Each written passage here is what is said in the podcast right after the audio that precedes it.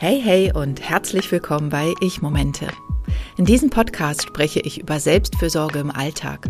Zum Beispiel durch Achtsamkeit, Selbstbehandlungen, Ernährung und vieles mehr. So möchte ich dich inspirieren, deine eigenen Ich-Momente zu finden und in deinem Leben zu integrieren. Für einen bewussteren, gesünderen und entspannteren Alltag. Ich bin Emilia Koch. Ich bin Heilpraktikerin für ganzheitliche Frauenheilkunde, kraniosakrale Therapie und Gründerin von Kranio Selfcare, der kraniosakralen Selbstbehandlungsmethode. Ordnung ist das halbe Leben. Diesen Spruch mag ich nicht besonders und ich bin auch gern ein wenig chaotisch. Aber je weniger man besitzt, desto weniger muss man sich um den ganzen Kram tatsächlich auch kümmern. Und welchen energetischen Einfluss hat unser materieller Besitz auf uns? Mit diesen Fragen möchte ich mich in dieser Podcast-Folge beschäftigen. Vielleicht klingt es für dich weniger nach Self-Care und einem Ich-Moment, wenn ich jetzt über das Aufräumen spreche. Es geht aber auch nicht ganz so sehr um das in diesem Moment Aufräumen, sondern eher um das Gefühl danach. Vielleicht klingt es für dich weniger nach Self-Care und einem Ich-Moment, wenn ich jetzt über das Aufräumen spreche. Es geht aber auch nicht ganz so sehr um das Aufräumen an sich, sondern eher um das Gefühl danach, was es bewirkt, weniger Kram zu besitzen, der einem einnimmt und mit dem man sich auseinandersetzen muss. Beim Ausmisten geht es nicht nur darum, physisch Platz zu schaffen, sondern es hat auch psychologische Vorteile. Indem wir uns von überflüssigen Dingen trennen, können wir uns von emotionalem Ballast befreien und uns auf das konzentrieren, was wirklich wichtig ist. Es kann uns das Gefühl geben, wieder Kontrolle über das Leben zu haben und uns ermöglichen, bewusstere Entscheidungen zu treffen. Wenn du darüber nachdenkst, dich von unnötigen Besitz zu befreien und mehr Self-Care in deinem Leben zu integrieren, könnte das Ausmisten der perfekte erste Schritt sein. Es bietet dir die Möglichkeit, Klarheit zu gewinnen, sich von Belastendem zu lösen und Platz für mehr Ruhe und Entspannung zu schaffen. Vielleicht sogar ein bisschen Geld in die Kasse zu spülen, um dir andere Dinge zu leisten. Wie oft hast du dich bereits über deinen Keller, den Dachboden oder vielleicht auch deine Abstellkammer geärgert? Oder ist dein Kleiderschrank voll von Sachen, die du einfach nicht mehr trägst, weil sie nicht mehr passen, nicht mehr zu dir passen oder die du einfach nicht mehr magst? Vielleicht wartest du auch auf die eine Gelegenheit, um dich von irgendwelchen Dingen zu trennen.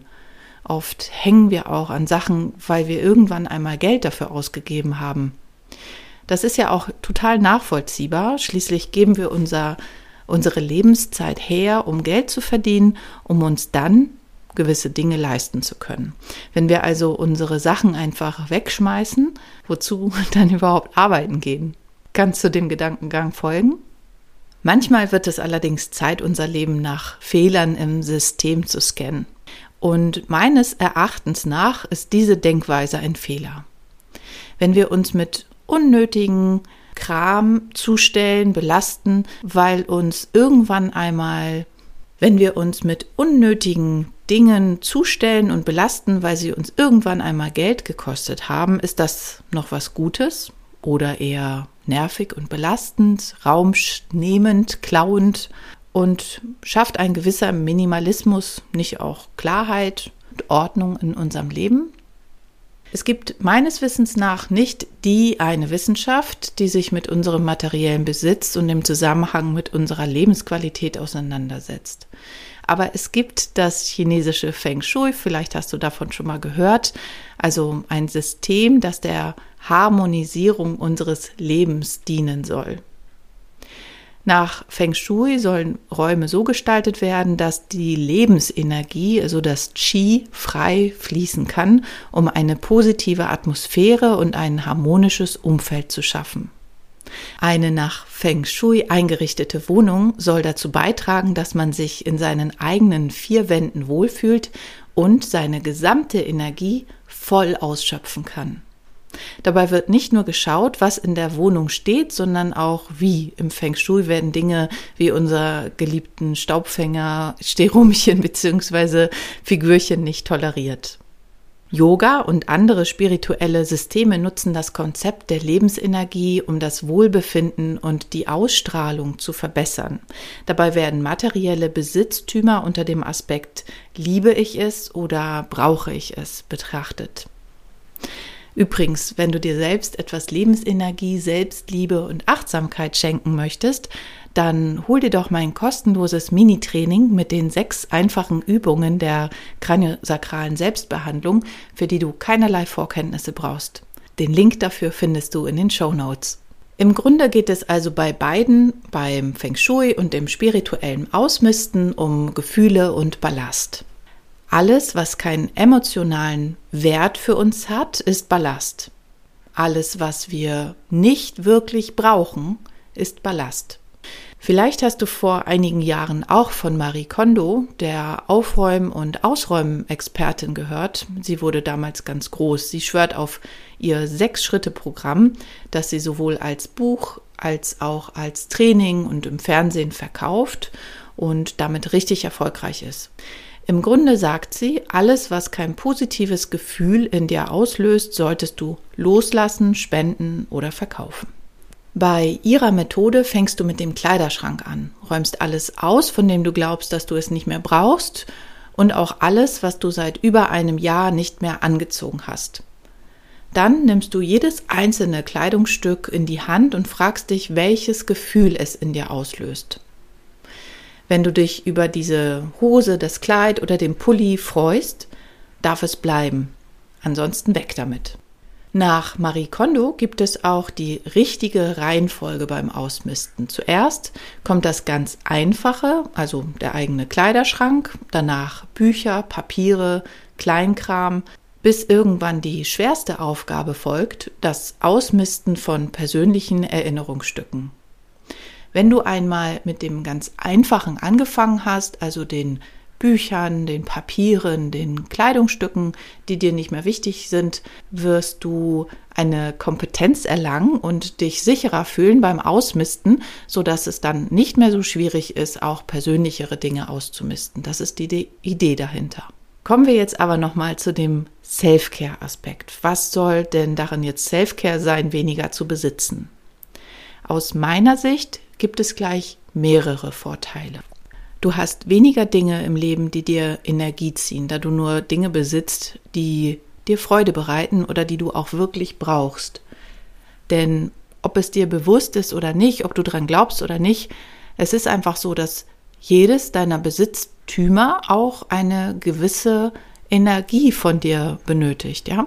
Vielleicht nur die Energie, dass du es wegräumen musst, vielleicht nur die Energie, dass du dir überlegen musst, welchen Platz du diesem Ding zuweist oder auch eine negative Energie, wenn du es immer wieder anguckst und denkst, eigentlich müsste ich mal dieses Gerät verkaufen oder ich müsste das mal wegschmeißen oder hier müsste ich mal Ordnung schaffen.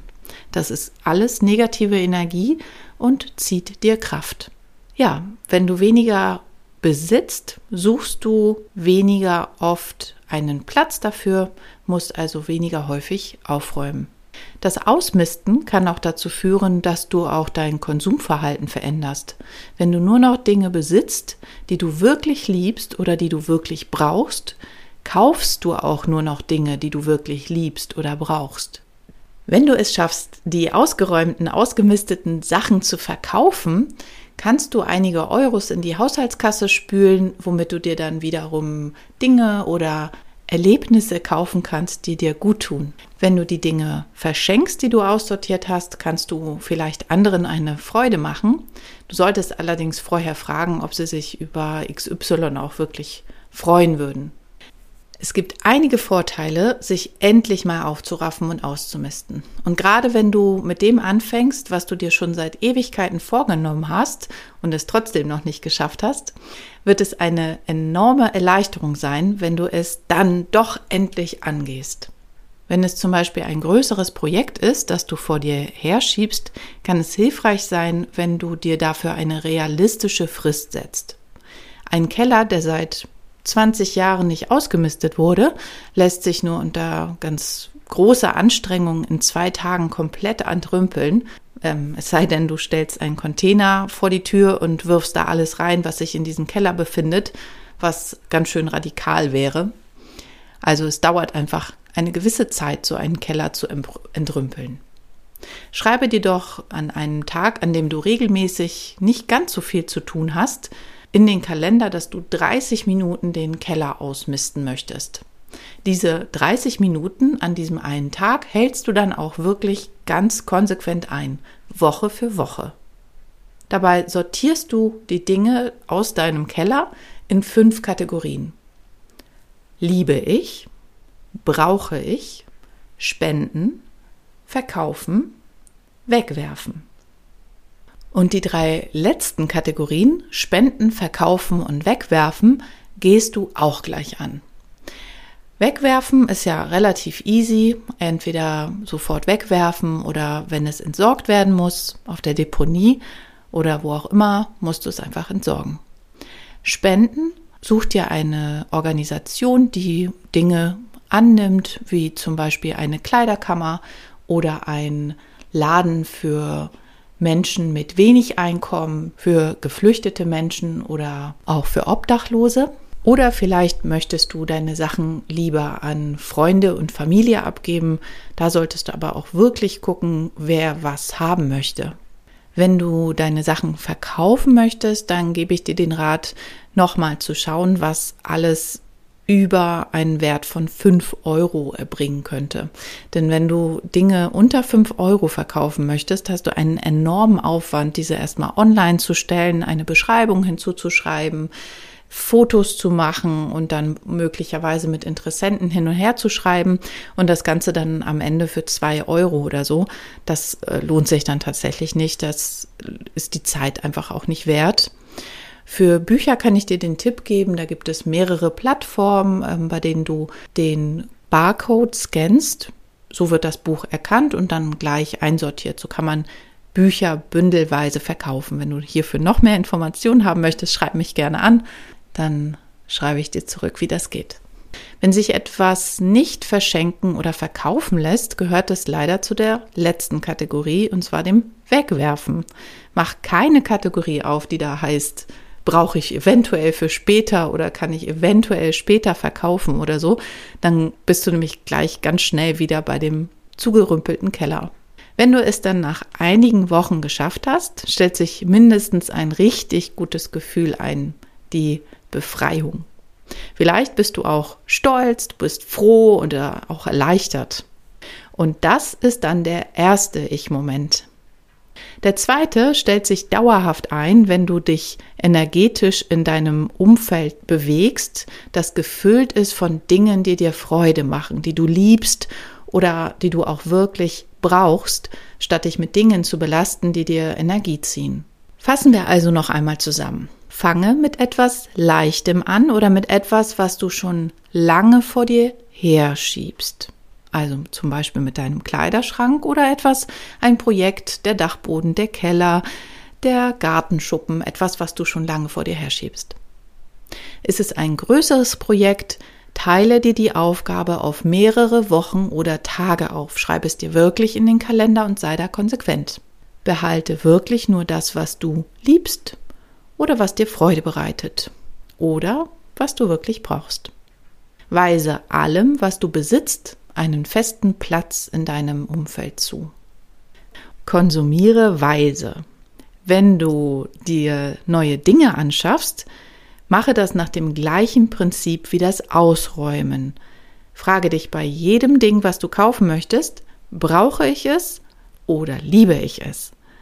Wenn es weder in die eine noch in die andere Kategorie gehört, kaufst du es einfach nicht.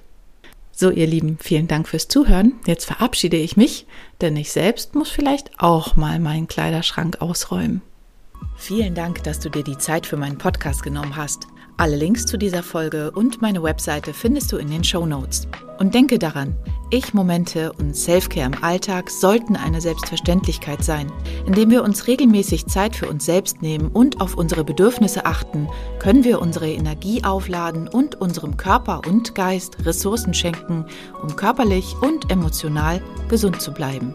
Finde deine eigenen individuellen Praktiken und Routinen, die für dich am besten im Alltag funktionieren und dir gut tun.